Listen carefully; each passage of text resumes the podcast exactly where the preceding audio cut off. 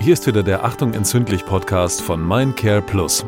Heute berichtet uns Morbus Bechterew-Patientin Lynn von ihrem Weg zur Diagnose. Herzlich willkommen, Lynn. Erzähl uns doch mal, wie war das denn bei dir? Ähm, bei mir fing alles in der Teenagerzeit an. Ich würde sagen, als ich ungefähr 16 war, habe ich erste Schmerzen verspürt im Knie und im unteren Rücken. Da es aber bei mir so war, dass ich schon immer sportlich aktiv war, ich habe zum Beispiel früher sehr viel Fußball gespielt, kommt es natürlich vor, dass man sich einfach mal verletzt oder mal verstauchte Gelenke hat oder durch die Belastung einfach hier und da mal einen Schmerz hat. Von daher konnte ich das nicht immer so gut einordnen. Vor allem auch ähm, als Teenager ist es natürlich so, dass man eventuell noch wächst und da kann auch der Wachstumsschmerz noch dazukommen. Also du merkst, es war alles so ein bisschen schwammig.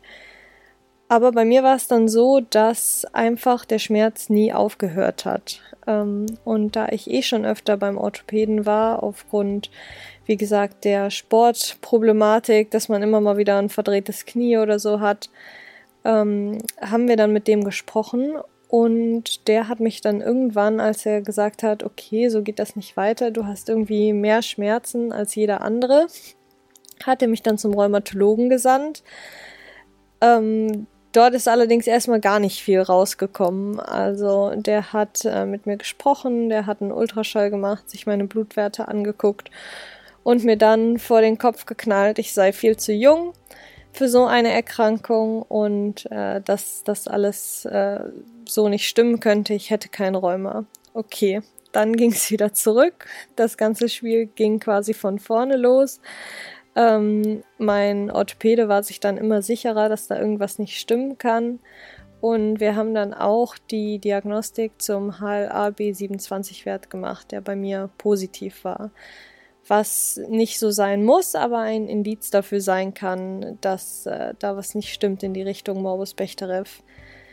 Dann irgendwann nach Jahren des Hin und Hers quasi bin ich zu einer weiteren Rheumatologin gekommen, die dann erstmal so gesagt hat, ja, könnte sein, dass sie das haben und mir Ibuprofen verschrieben hat und mich in eine Rückengruppe mit den ganzen alten Senioren gesteckt hat, was äh, relativ lustig war, da als sportlicher junger Mensch mit äh, Ü70 Patienten äh, Rückenübungen zu machen.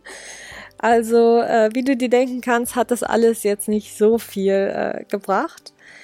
Allerdings bin ich dann letztendlich äh, zu meinem aktuellen Rheumatologen gekommen, der mich dann auch wirklich ernst genommen hat, beziehungsweise die mich wirklich ernst genommen hat. Es ist eine Ärztin, ähm, die Ultraschall gemacht hat, Blutwerte, Röntgen, MRT, also die ganze Palette und äh, dann letztendlich auch feststellen konnte, vor allem da es auch in der Familie liegt, ähm, die dann feststellen konnte, dass ich ein Morbus Bechterew habe.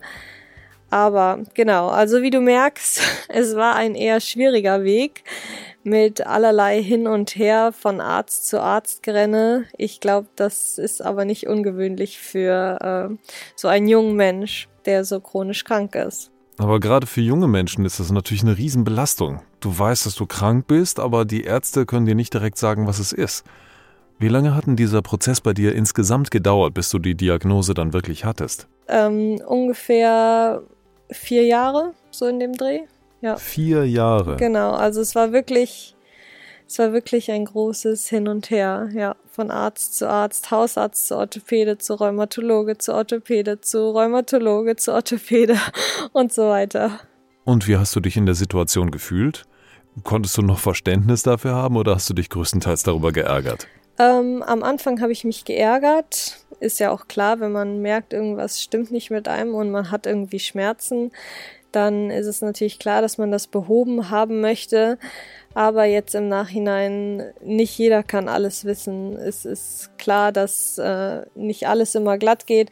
Und natürlich würde man es sich irgendwie anders wünschen. Aber ich bin jetzt bei meiner Diagnose. Ich bin jetzt gut eingestellt und äh, therapiert. Und von daher ist es kein Drama mehr.